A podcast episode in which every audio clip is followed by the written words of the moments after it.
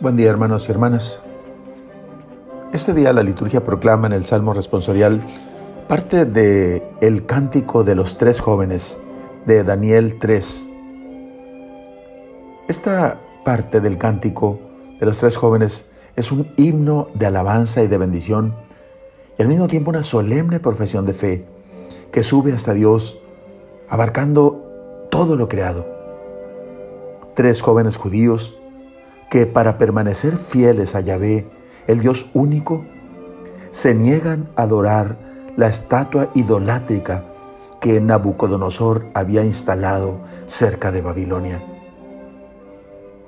Ellos le habían dicho al rey, si nuestro Dios al que servimos quiere salvarnos del horno ardiente y de tu mano, nos salvará. Pero si no lo quiere, has de saber que no serviremos a tus dioses, ni adoraremos la estatua de oro que erigiste. El rey, enfurecido, ordena entonces que sean arrojados, atados al horno calentado siete veces más de lo que era necesario.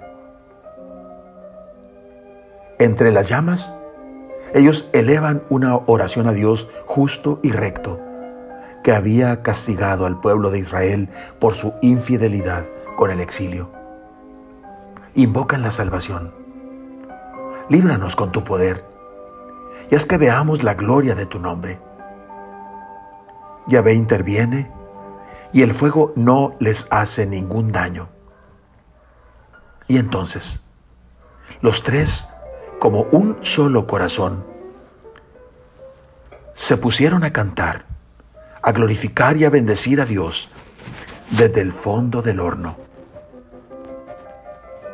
Bendecir al Señor en todo momento, hermanos, en la alegría y en la prueba, es una gracia inmensa.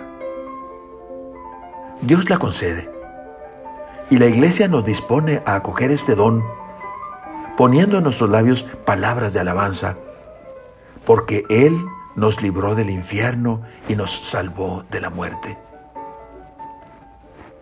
Dice el padre Bocham, comentando este cántico, que parece estar allí para hacernos comprender que la alabanza y la liberación son una única e idéntica cosa. El, el canto de alabanza eterna es ya victoria sobre el horno y el fuego. Alabanza y acción de gracias constituyen la expresión perfecta de la salvación. Oremos.